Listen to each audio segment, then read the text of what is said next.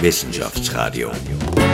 Das Forschungsmagazin auf Radio Radieschen. Willkommen im Wissenschaftsradio. Mein Name ist Michel Mehle. Es ist eine Flut, die niemand mehr aufhalten kann. Mitte Juli überschwemmt ein Hochwasser in Süddeutschland ganze Dörfer. Äcker liegen unter meterhohem Schutt, Brücken sind niedergerissen, Menschen verzweifelt. Auch in Österreich gehen die Schäden durch Hochwasser dieses Jahr wieder in die Millionenhöhe. Durch den menschengemachten Klimawandel wird das Wetter extremer. Auf die Konsequenzen müssen wir uns jetzt schon einstellen und uns besser anpassen. Wie machen wir Städte und Dörfer widerstandsfähiger gegen Hitze, gegen Hochwasser, gegen Trockenheit? Darüber spreche ich heute mit Tanja Tötzer. Sie ist Forscherin am Center for Energy am AIT Austrian Institute of Technology und forscht seit gut 15 Jahren an resilienten Siedlungen. Ist Österreich bereit für ein anderes Klima? Und was tut es, um sich anzupassen? Gleich im Wissenschaftsradio. Wissenschaftsradio. Forschung einfach erklärt. Präsentiert von der Fachhochschule Wien der WKW. Auf Radio Radieschen. Willkommen im Wissenschaftsradio und hallo Tanja Tötzer, Senior Researcher des AIT Austrian Institute of Technology. Hallo, ich freue mich hier zu sein. Ja, danke, dass du da bist. Gerne. Wir sprechen heute über Klimagefahren, über Hochwasser, Hitzewellen und wie wir unsere Städte, unsere Dörfer darauf vorbereiten können. Hast du gefährliche Hitze, hast du Hochwasser schon einmal selber erlebt? Also jetzt nicht Hochwasser, was wirklich in, in, die Häuser kommt, aber Hochwasser in Form von einem Fluss, der sich relativ äh, schnell entwickelt und ansteigt ja. und Hochwasser führt. Und da sieht man erst, äh, wie schnell das gehen kann und wie dramatisch das auch ist. Also wie welche Kraft da ein Fluss entwickeln kann, was der alles mitreißt. Und ja. ja, kann man sich vorstellen, wie dramatisch das ist, wenn der über die Ufer tritt und in die Häuser kommt. Hast du dir Sorgen gemacht? Ja, weil ich war zu dem Zeitpunkt alleine zu Hause. Meine Eltern waren auf Urlaub und ja, also ich habe das besichtigt und mir angeschaut und habe mir gedacht, oje, was passiert jetzt, wann das wirklich noch mehr anspielt, der Fluss? Äh, was tut man dann eigentlich? Ja, ganz lassen sich die Auswirkungen durch den Klimawandel, die ja auch mehr werden, also diese Wetterextreme mehr werden, ähm, ganz lassen sich diese Auswirkungen nicht mehr abwenden. An diese Konsequenzen, Hochwasser, Dürren, Extremwetter müssen wir uns anpassen. Und du forschst daran schon gut 15 Jahre, führst auch Projekte durch, um damit sich Städte, damit sich Gemeinden anpassen. Ganz allgemein vielleicht erklärt, wie funktioniert das überhaupt? Wie kann man sich anpassen an den Klimawandel? Ja, Anpassung ist auf jeden Fall notwendig. Extremwetterereignisse hat schon immer gegeben, aber das Problem ist durch den Klimawandel, dass das immer häufiger voranschreitet und die Wetterextreme auch teilweise selbst extremer werden, ob das jetzt Dürre ist oder Hochwasser, Starkregenereignisse. Also all das führt dazu, dass, dass Anpassung mehr notwendig ist und mehr mitgedacht werden muss in der Stadtplanung. Städte sind äh, dem Klimawandel besonders ausgeliefert aufgrund ihrer Struktur. Städte sind auch sehr komplex. Es wohnen hier sehr viele Menschen. Das heißt, wenn hier etwas nicht funktioniert in diesem System, dann hat es relativ dramatische Auswirkungen. Und Anpassung kann dann ähm, ja, sehr vielfältig aussehen. Einerseits bei den Menschen selbst, wo einmal Bewusstsein geschaffen werden muss, dass sich das Klima verändert und dass sie auch selbst etwas tun müssen dagegen. Und in der Situation dann dafür, nämlich indem sie sich zurückziehen, viel trinken, also bei langen Hitzewellen oder sich auch schützen. Andererseits aber auch die Stadtplanung kann hier sehr viel tun, die Raumplanung wie sich Siedlungen strukturieren, welches Material verwendet wird, wie schon vorsorgend Maßnahmen, Hochwasserschutzmaßnahmen zum Beispiel getroffen werden. Äh, man sieht auch in Wien zum Beispiel wird sehr viel getan für die heißen Sommertage. Kühle Orte, kühle Plätze werden angeboten. Begrünungsthemen sind momentan ähm, sehr stark auf der Agenda. Äh, man sieht Fassadenbegrünungen, Dachbegrünungen, Parks, Verbindungen von Grünelementen, Frischluftschneisen, auf die geachtet wird. Also all das sind Maßnahmen, die auf jeden Fall notwendig sind und in Zukunft sicher verstärkt, einerseits beim Neubau, aber auch in den Bestand gebracht werden müssen. Äh, wir kennen das alle. Wien im Sommer hat manchmal an Ecken gefühlt 100 Grad. Ist das so einfach in der Stadt oder was kann man daran ändern?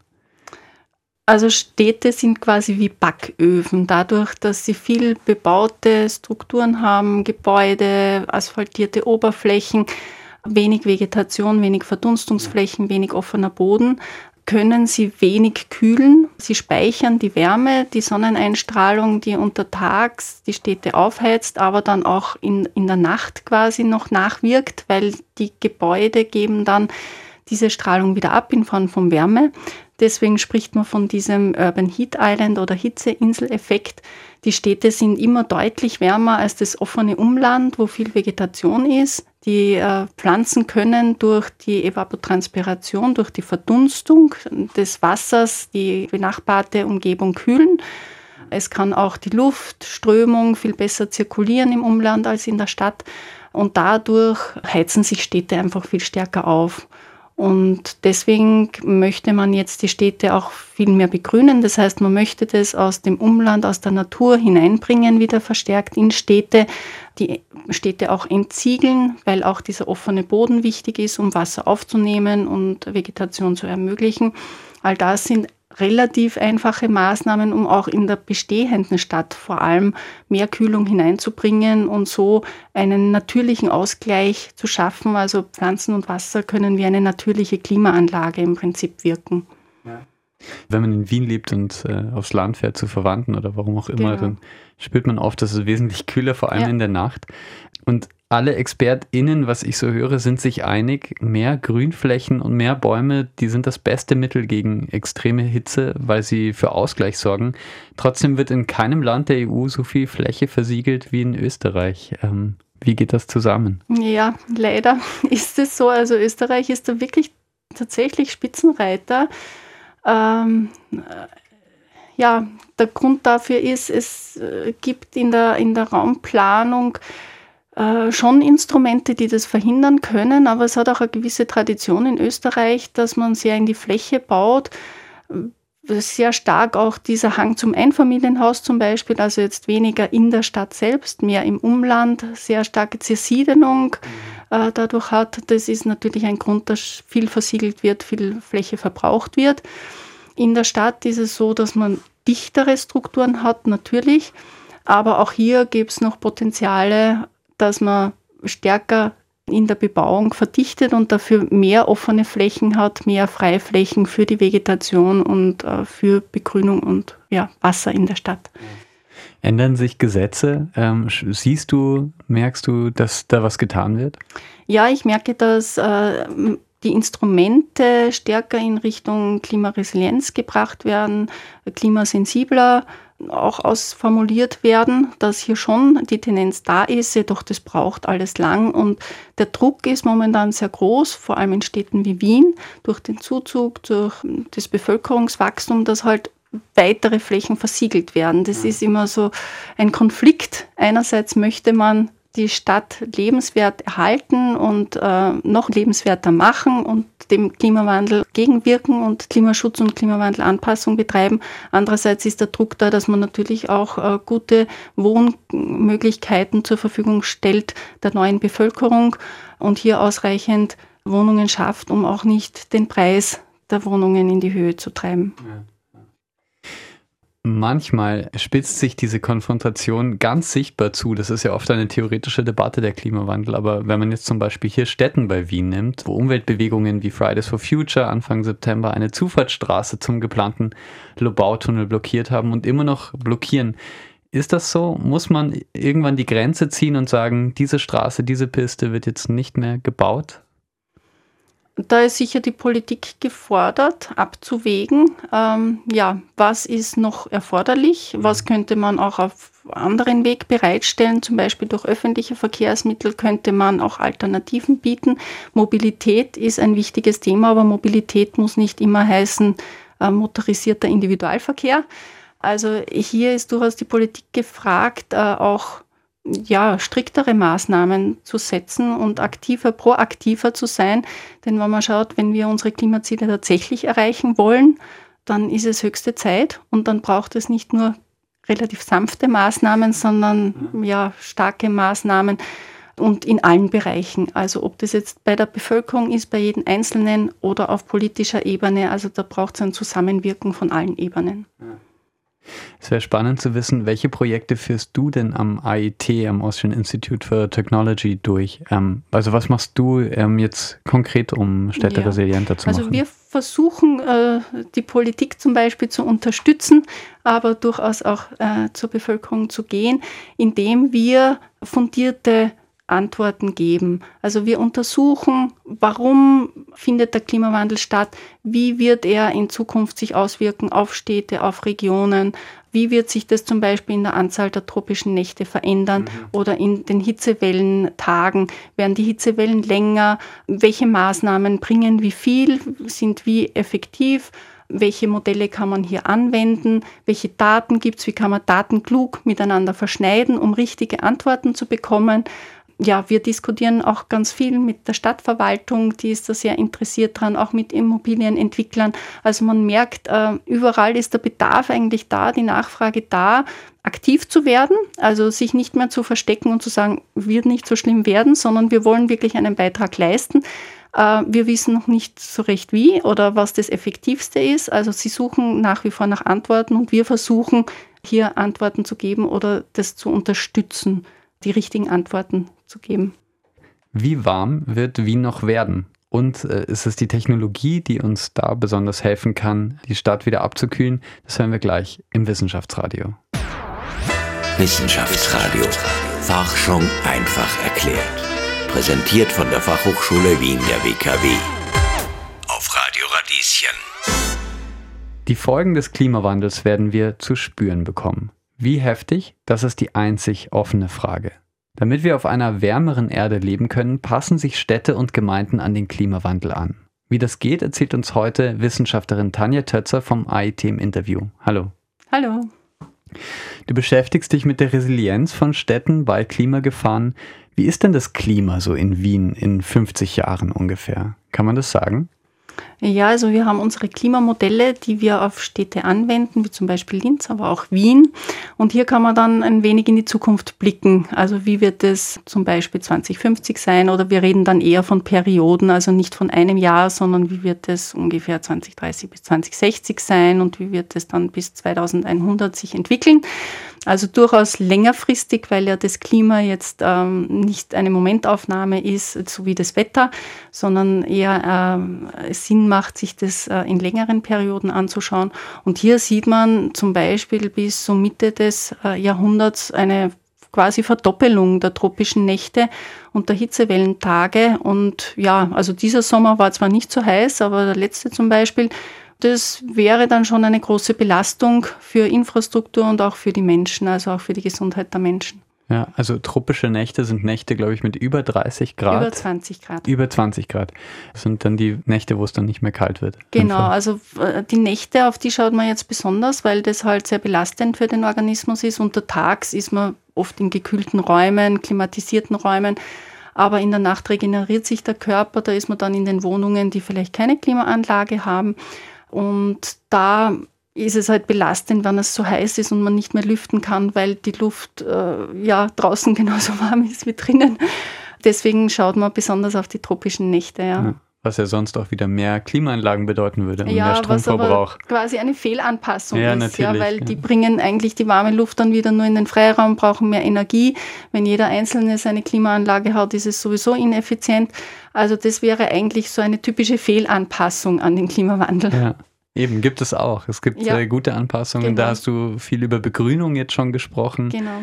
Und, und Fehlanpassungen sind sozusagen. Ja. Also Begrünung ist halt deswegen eine sogenannte Low-Hanging Fruit, weil da kann man nichts falsch machen. Ja, es kann keine negativen Auswirkungen haben.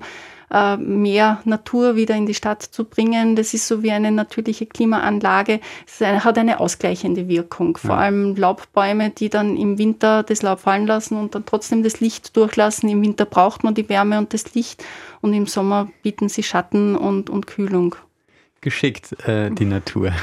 Genau. Welche Städte in Österreich sind denn äh, jetzt schon besonders gut angepasst an den Klimawandel oder arbeiten sehr gut daran, resilient zu sein? Kann man das sagen?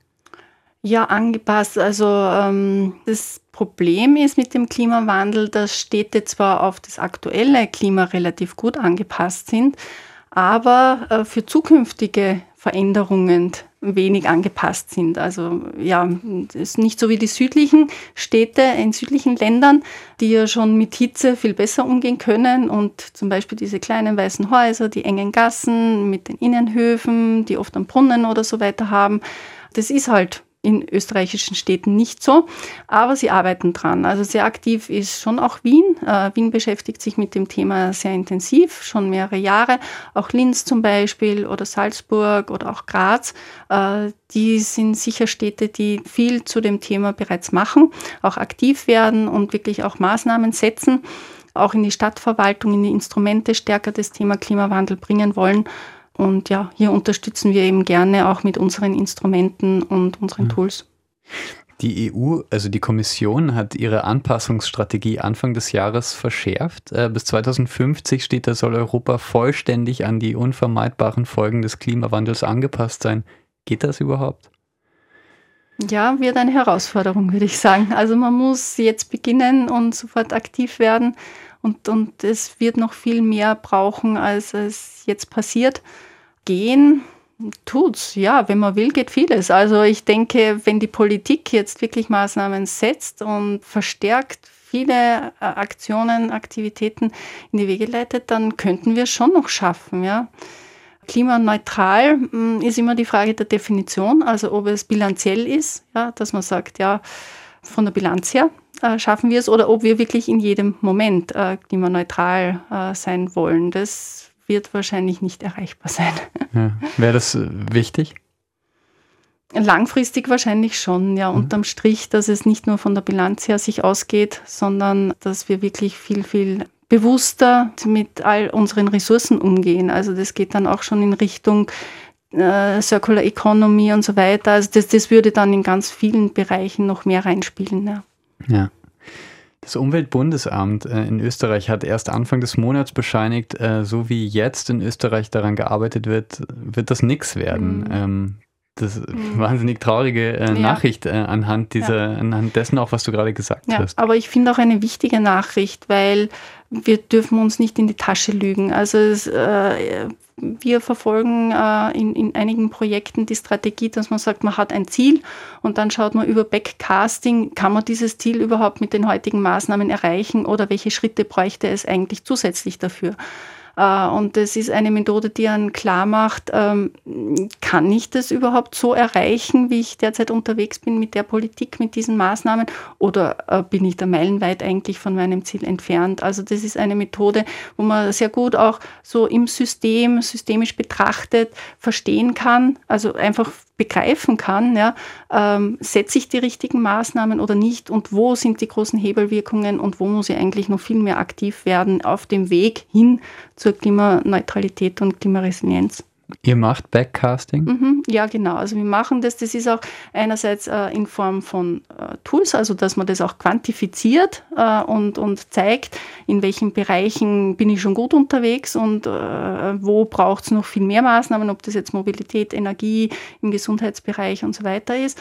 Äh, und andererseits ist es auch ein gutes Instrument, dann darüber zu diskutieren und äh, Bewusstsein zu schaffen, zu lernen, gemeinsam mit den Stakeholdern, mit Entscheidungsträgern zu lernen, wo muss ich ansetzen und wie kann ich mein Ziel erreichen. Ja, das sind ganz große Hebel, ähm, weil du davon gesprochen hast. Ja, also Energie und Mobilität sind natürlich große Hebel. Das bedeutet öffentliche, ja. äh, öffentlicher Nahverkehr beispielsweise. Genau, also ja im Verkehrsbereich, wo wir ja äh, nach wie vor äh, noch sehr weit davon entfernt sind, äh, vom motorisierten Individualverkehr wegzukommen. Ja. Natürlich ist Elektromobilität eine Möglichkeit, aber wenn man sich die Prozentzahlen anschaut, es steigt an. Aber der Gesamtprozentsatz ist natürlich noch sehr gering. Und dann muss man dazu sagen, ist es trotzdem Individualverkehr. Ähm, also auch die Flächen, die Straßen, die momentan beparkt werden und äh, für den äh, Straßenverkehr verwendet werden, würden dann trotzdem nach wie vor für Autos, halt Elektroautos dann in, in dem Fall benutzt werden. Aber man könnte ja den Platz, diesen öffentlichen Platz viel besser nutzen. Zum Beispiel für die Menschen, für Begrünung.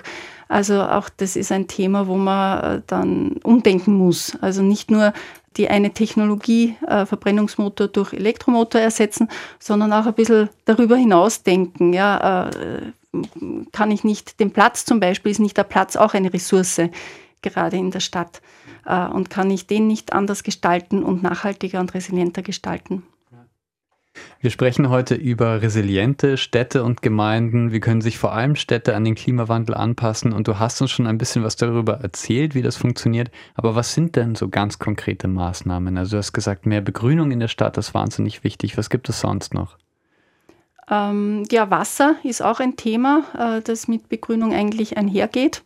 Äh, weil ohne Wasser habe ich auch keine Pflanzen, gerade wenn die Hitzeperioden länger werden. Also mehr Wasser, mehr entziegeln, um das Wasser zu speichern. Es gibt auch da dieses Prinzip der Schwammstadt. Das wurde äh, durch China sehr publik durch ihre Megacities, wo sie dann darüber nachgedacht haben, ja, wie kann man überhaupt lebenswerte Megacities schaffen. Äh, aber im Prinzip äh, die nordischen Staaten, Amsterdam zum Beispiel, die sind der Vorreiter in dem Bereich. Was ist eine Schwammstadt? Äh, also Schwammstadt, Entschuldigung, diese Sponge City, eine Stadt so zu gestalten, äh, dass sie wie ein Schwamm das Wasser aufnehmen kann. Das heißt, äh, Regenwasser versickern lassen, aber auch speichern und dann wieder zur Verfügung zu stellen für Verdunstung und für die Pflanzen. Das ist das Schwammstadtprinzip, was teilweise auch in Wien schon in bestimmten Straßenzügen jetzt verwirklicht wird. Oder in Aspern zum Beispiel wird dieses Prinzip auch in bestimmten Stadtbereichen an, angewandt. Ist natürlich aufwendiger, aber hat dann den Vorteil, dass man bei Starkregenereignissen nicht das Kanalsystem belastet, sondern dass das Wasser quasi nutzbar bleibt und in der Stadt gespeichert wird und dann im Gegenteil äh, nicht eine Belastung ist für die Stadt, sondern die Stadt wiederum kühlt und für die Pflanzen gespeichert werden kann.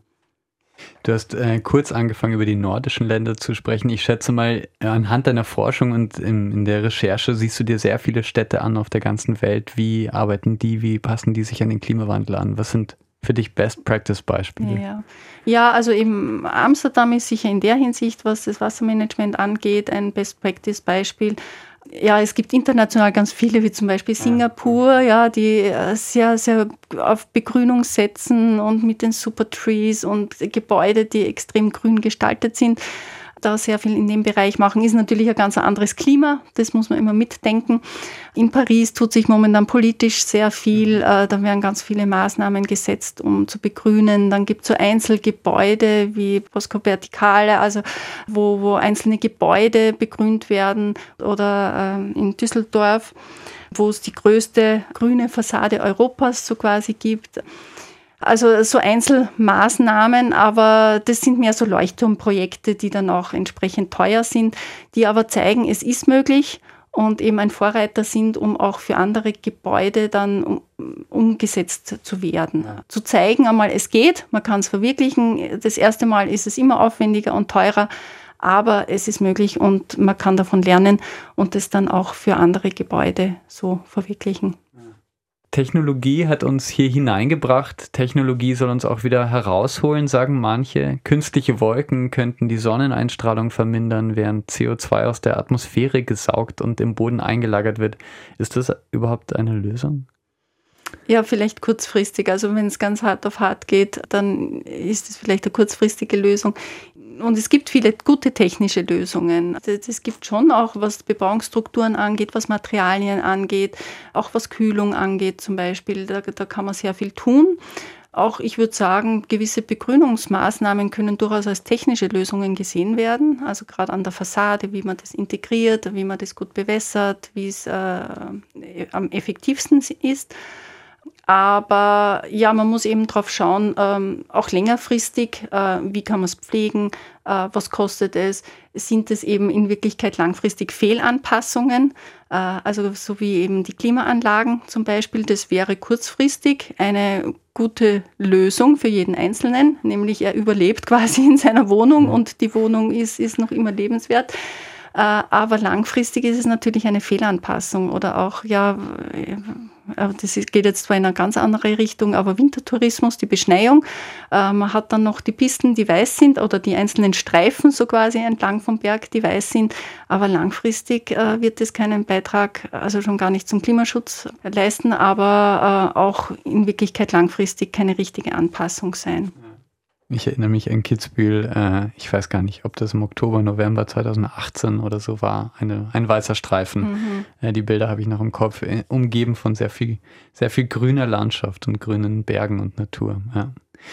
Wir haben sicher auch noch alle die Bilder von der Hochwasserkatastrophe in Deutschland Mitte Juli im Kopf. Äh, da sind ja ganze Dörfer überschwemmt worden, äh, Äcker verschüttet, 180 Menschen sind gestorben. Äh, die Zahlen sind in anderen Ländern noch höher, aber kann man das mit guter Planung, mit Anpassung allein verhindern? Also Anpassung ähm, geht im günstigsten Fall Hand in Hand mit Klimaschutz, aber es sind trotzdem zwei verschiedene Sachen, wo man differenzieren muss. Klimaschutz ist nach wie vor das vorrangige Ziel, dass eben die Anpassung nicht so erforderlich sein wird. Aber wir sehen schon, selbst wenn wir jetzt alle CO2-Emissionen stoppen würden, ähm, wird der Klimawandel noch weiter voranschreiten, weil das halt ein träges System ist, was, was äh, weitergeht und nicht von heute auf morgen gestoppt werden kann. Also Anpassung ist auch auf jeden Fall notwendig. Und ja, Anpassung kann nur bis zu einem gewissen Grad äh, den, den Klimawandel wahrscheinlich abpuffern, sagen wir so. Mhm. Also unsere äh, Modelle zeigen zum Beispiel eben, diese tropischen Nächte werden sich verdoppeln und mit, wenn man jetzt die ganze Stadt begrünen würde, wirklich intensiv begrünen würde, dann könnte man so zehn Tage ungefähr runterkommen, zehn bis 15 Tage, ja, aber nicht vollkommen äh, die Entwicklung stoppen. Also nicht zu glauben, wenn wir uns nur richtig anpassen, dann ist es eh egal, wie der Klimawandel voranschreitet. Im Gegenteil, also Klimaschutz ist sicher das Vorrangige. Sage ich Dankeschön. Tanja Tetzer vom IIT Austrian Institute of Technology für den Besuch. Gerne, vielen Dank. Wissenschaftsradio. Das Forschungsmagazin. Jeden Dienstag von 10 bis 11. Alle Infos unter radio-radieschen.at.